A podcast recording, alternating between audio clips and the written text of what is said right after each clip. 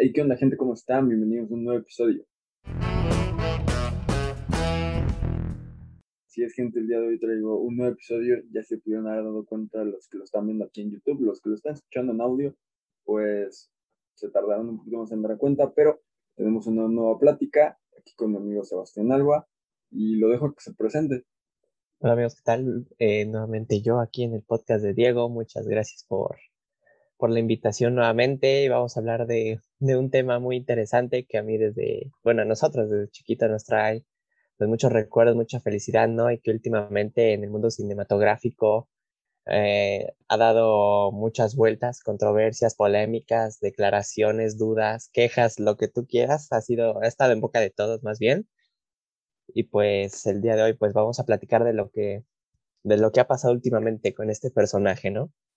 Sí, o sea, es tarde el episodio seguramente, pero la verdad es que también teníamos que buscar información, encontrar ciertas pues entrevistas que ya habíamos visto como para analizarlos un poco más, el saber qué onda con lo que estábamos pues, esperando decir, pero así como ya lo ven en el título de este video, ya lo habrás leído y por eso quisiste entrar a oír esto, es una plática sobre Spider-Man, No Way Home.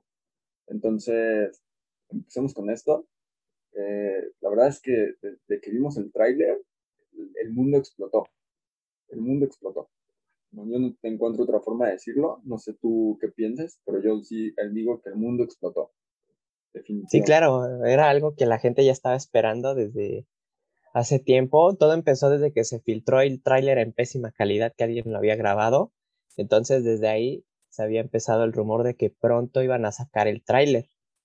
Lo sacan un día 14, si no estoy mal, justamente donde queda marcado el calendario de WandaVision, que no he visto la serie al momento, pero se dio la, este, ahora sí que la coincidencia, o puede ser que no haya sido coincidencia, de la filtración del tráiler de, de la nueva película de Spider-Man. Sale el 23 de agosto como a las ocho y media. No sé de dónde saqué 14, perdóname. Sí, no, se supone que, que, sí, en efecto, es la fecha que está marcada en el calendario de Wanda.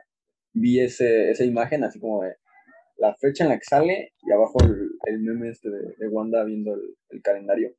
Y se me hizo muy chistoso, quizás, y lo hicieron a propósito, no lo sabemos, porque el tráiler se estuvo posponiendo igual que la película. Sí, exactamente, y, y ya se confirmó que la película sí iba a salir en, a mediados, justamente a mitad de lo que es diciembre, a pesar del apoyo que tuviera la película de la nueva película, ¿no? La de Shang-Chi. Shang-Chi, yo iba a decir Shang-Li, perdón, Shang-Chi, pero sí todo indica que estaremos viendo Spider-Man No Way Home a mitades de diciembre.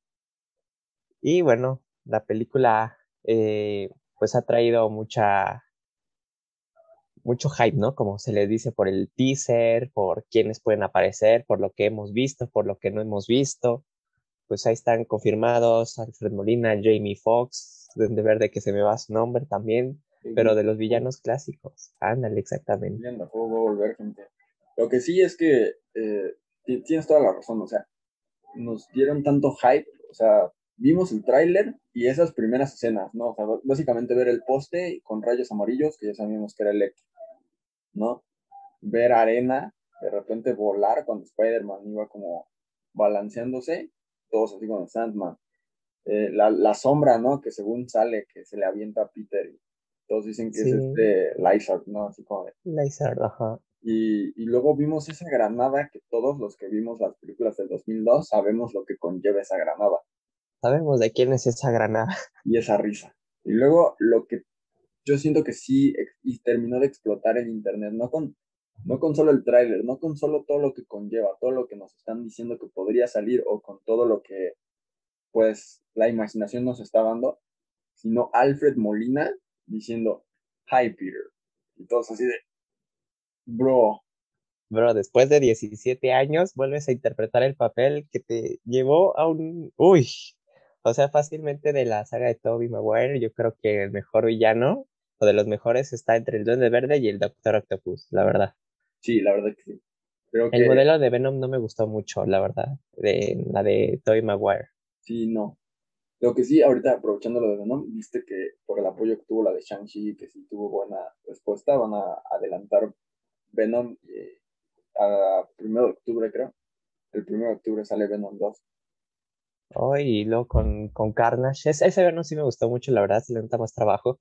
El de Tobey Maguire, o sea, el personaje de por sí es más fuerte que, que Spider-Man, ¿no? El, así que el alienígena que es Venom, pues cuenta con los mismos poderes que Spider-Man, nada más que más fuertes. Y no se vio tanto en el personaje, en mi opinión, de Tobey Maguire, pero en, en, estas películas de Venom que han salido y los trailers, pues sí se ve un ente más grande, fuerte, poderoso y que da más miedo. Y la verdad sí, cuando vi el tráiler, pues fue algo así como de, wow, ahora sí parece Venom, Carnage, todo.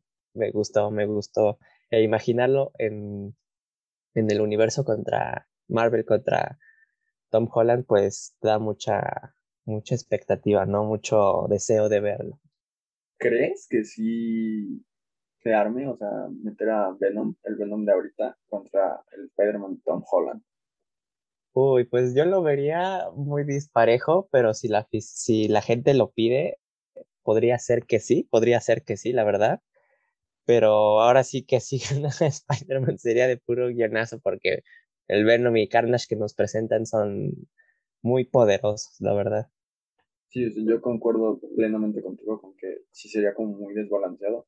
Siento que no se ha trabajado del todo el Spider-Man de Tom no se ha desarrollado como se desarrolló el de Toby o como se desarrolló el de Andrew, que la verdad en desarrollo siento que le va mejor al de, al Toby porque tuvo tres películas, ¿no? Y el de Andrew me hubiera encantado ver esa película de The Amazing Spider-Man 3, que ahí nos iban a presentar a los seis siniestros definitivamente. Me hubiera encantado ver esa película, pero pues ya sabemos todo lo que pasó, lo que los problemas que tuvo con Sony y pues no se nos presentó. Aparte de que siento que, fue este como que no muy pensado, siento que quisieron meter de golpe tanto superhéroe y tanto villano. Entonces, pues, hubiera sido buena película, no lo sé. Pero tú y yo hablábamos de esas escenas eh, eliminadas de la película de Electro, las cuales sentimos nosotros que hubieran salvado esa, esa saga de películas.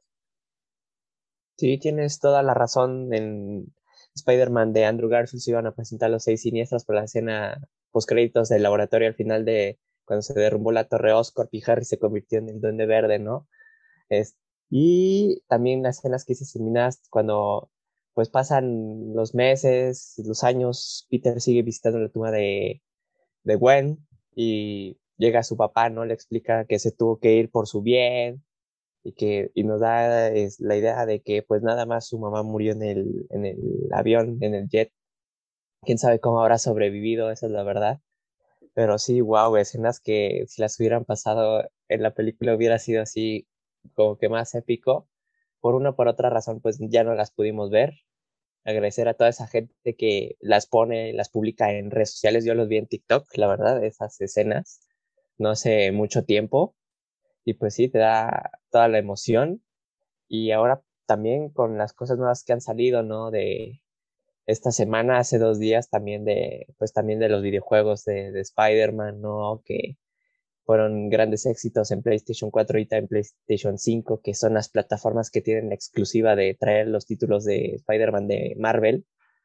Y también lo que posiblemente sean declaraciones verdaderas o declaraciones falsas del Tobey Maguire y Andrew Garfield, ¿no?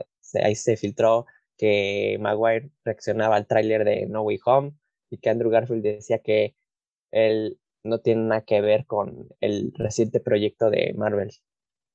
Sí, a mí se me hizo como que algo, eh, no sé, como, no sé qué pensar del todo con lo de Andrew, porque justo el día que él dice, no, yo no tuve nada que ver con la película, se filtra el video de él en una calidad muy buena, diciendo entonces no hay vuelta atrás, con el traje de Spider-Man y con unas manos muy parecidas a las de el traje de, de Toby, ¿no? Que es algo que a lo mejor, y, si llega a pasar, sería magnífico. Lo que pues, nosotros mencionábamos era que si había tres Tom Hollands, mm, pues, yo, yo no quiero ver esa si de verdad salen tres Tom Hollands diferentes en esa película, yo me salgo del cine. Siendo que la mayoría de las personas también se saldrían. Quizás algunas no, por el respeto al personaje, pero Y por el boleto pagado. Ay, por el boleto pagado, pero fuera de eso, creo que, y como ya lo dijimos, no están trabajando del todo bien el personaje con Tom Holland, la verdad. Sí, exactamente. O sea, cuando estaba el Spider-Man de Andrew Garfield, todos queríamos que Spider-Man de regreso a Marvel, ¿no? Pero estaban las broncas estas con Sony, los derechos del personaje. Total, que ya en el 2000. ¿Cuándo salió la primera de Tom Holland? ¿2016? Ah, 17, creo. 17, pues ya empieza todo esto de cuando sale Spider-Man en Civil War, eh, ya aliado a los personajes, pero vaya, ahora sí que, como bien mencionábamos cuando fue nuestro último podcast juntos, fuera de cámaras, todo eso, que parecía un niño de 5 años, ¿no? no muy, muy consentido. Tú veías al, al Spider-Man de, de Maguire y de, de Andrew Garfield, que ellos hacían sus trajes, sus prototipos, los reparaban, todo así bien clásico, que te traía muchos recuerdos y este pues hace su traje con máquinas, o sea, es un avance tecnológico y todo, pero como que sí pierde un poco del detalle de lo que representa el hombre araña, ¿no? Un superhéroe humilde, un superhéroe con el que te puedes identificar, yo por eso que, yo por eso, este, creo que es el favorito de Marvel al menos, y yo creo que en general de todos los superhéroes, ¿no? Porque es un, siempre ha sido un muchacho joven, no es como un señor como Tony Stark, como Capitán América, es alguien joven que tiene miles de problemas en su vida diaria, entre lo que trata de ser superhéroe y todo eso. En el de eh, Toby Maguire, pues vimos que tenía problemas hasta con sus poderes, que los empezaba a perder. Pues de Andrew, que tuvo el problema con, con su novia en la escuela y que se iba a ir a, a estudiar en Inglaterra, ¿no? Y con este personaje, pues no le ves como problemas este, tanto en la escuela. En la segunda, pues sí que iba al concurso, ¿no? De inteligencia y todo eso pero yo siento que está muy, muy opacado por, por todos estos factores que ya le quitan a lo que era el Spider-Man original, ¿no? Recuerdo en, las, en la primera cuando fue a enfrentar al buitre, pues su traje tenía 7000 modos de pelea o algo así decía, ¿no? El traje que le hizo Tony Stark y tú dices, no, pues está muy muy opacado, ¿no? Lo que es un Spider-Man original, ¿no? Alguien que con sus propios poderes, ¿no? Y con su propia responsabilidad y que nadie más ve por él. Sí, yo, yo también concuerdo con que a lo mejor no se está tratando de todo este personaje. Pero, en efecto, lo que a mí no me gustó de la primera película del Hombre Araña, perdón, Spider-Man, eh, fue la escena en la que el Peter de Tom le dice a Tony Stark, no soy nada sin el traje. O sea, esa escena no me gustó. No, me gusta. O sea, como que. ¿Cómo puede decir el hombre araña no soy nada sin el traje? Si, por ejemplo, eh, así ya por ponerlo contra escalas mayores, Toby Maguire, sin poderes en ese momento, entra a un edificio en llamas y salva a una niña.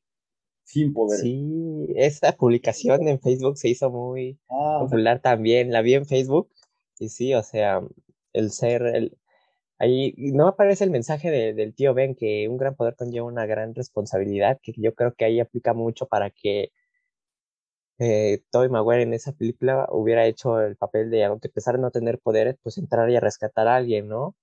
Y, también el hombre araña es el clásico tu buen vecino y amigo hombre araña, ¿no? O sea, alguien que pues está para servir a las personas.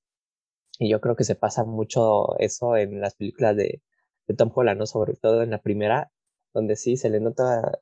Yo sé que Spider-Man empieza siendo un, superhéroe sin experiencia y que la va adquiriendo, pero yo creo que lo de Tom Holland sí va siendo un proceso diferente, por así decirlo, ¿no? Eh, sí, o sea, eh, por ejemplo, en la 1 nos demuestran con su típico traje casero, por así decirle. El traje casero de, Toby fue un suéter el cual pues, pinta con una, tel la araña y una araña, un panza azul y un pasamontañas rojo. El traje casero de Andrew simplemente fue hacerse una máscara del roja, ponerse unos lentes, un gorro y su ropa normal. Y el de, pues el de Tom no está feo, no voy a decir que está feo porque no lo está. Incluso está cool, creo que es un, suéter que creo que está más elaborado que el de Toby y el de Andrew. Sí, fácilmente. Más elaborado. Porque tiene esos goggles que mueven los ojos y toda la cosa, ¿no? Pero nos muestran esas escenas, ¿no? De cómo lo, lo hacen ellos, cómo te das cuenta de que ellos van superando esa parte, ¿no? Dicen, ok, no puedo simplemente salir a la calle y enfrentar a gente porque pues, me van a reconocer y voy a poner en peligro a mis familiares. Aquí no nos muestran eso. Y siento que a lo mejor fue porque ya teníamos dos películas de Spider-Man en las cuales nos mostraba el proceso de cómo se iba creando la muerte del tío Ben. Y quizás no nos quisieron volver a llenar con ese, esa típica película como de, de introducción, ¿no? Como de Ajá, también podía ser algo repetitivo, tienes mucha razón. Que a lo mejor ya es por eso, pero siento que son escenas que a lo mejor también eran como muy necesarias la escena en la cual el tío Ben le dice a Peter, un gran poder con una gran responsabilidad, sumamente necesaria en las películas del Hombre Araña, porque es como que el parteaguas, ¿no? De, de Peter, de que se da cuenta que tiene esos poderes y de que, al igual que esos poderes, pues son dones para él, también los puede ocupar para ayudar a las demás personas.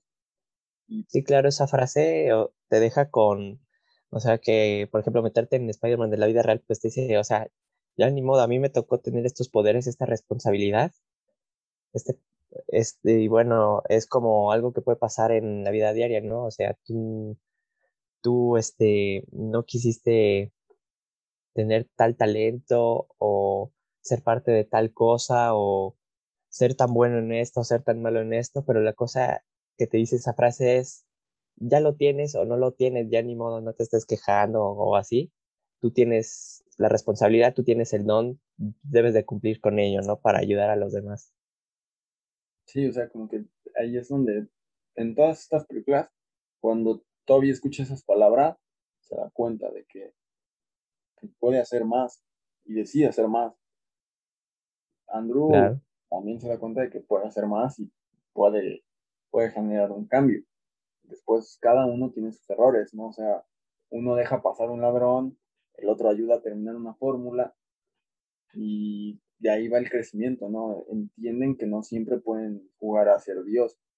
El tener poderes no te da derecho a juzgar a las personas o sentirte superior a las personas y lo van entendiendo. Y a mí una de las cosas que más me gusta del hombre araña es como a pesar de la fuerza que tiene, se controla.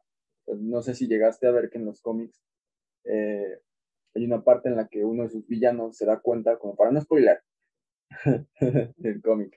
Como para no spoiler, uno de sus villanos se da cuenta de que Peter tiene la fuerza como para matar de un golpe a una persona común y corriente. Sí, claro. Es.